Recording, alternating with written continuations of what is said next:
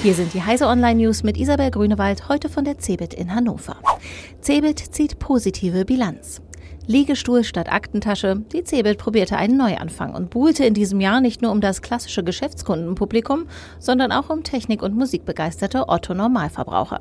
Die Macher der Cebit haben am Freitag eine durchweg positive Bilanz gezogen. Insgesamt lockte die Messe in neuem Gewand allerdings nur 120.000 Menschen auf das Messegelände, 80.000 weniger als im vergangenen Jahr. Die alte und neue Cebit seien aber nicht zu vergleichen, betonte Messevorstand Oliver Frese. Aussteller und Partner seien allesamt zufrieden gewesen. Neue Entwicklerplattform T-Hub will GitHub beerben.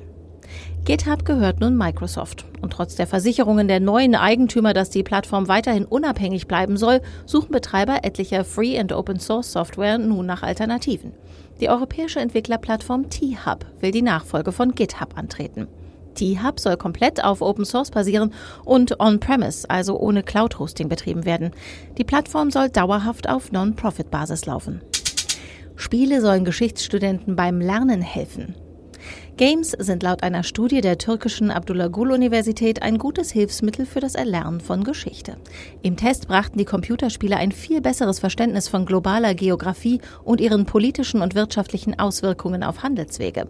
Außerdem lernten die Studenten die Interaktion zwischen wirtschaftlichen, kulturellen, technologischen und politischen Faktoren kennen, berichtet Technology Review Online. Französische TV-Sender schmieden Online-Allianz.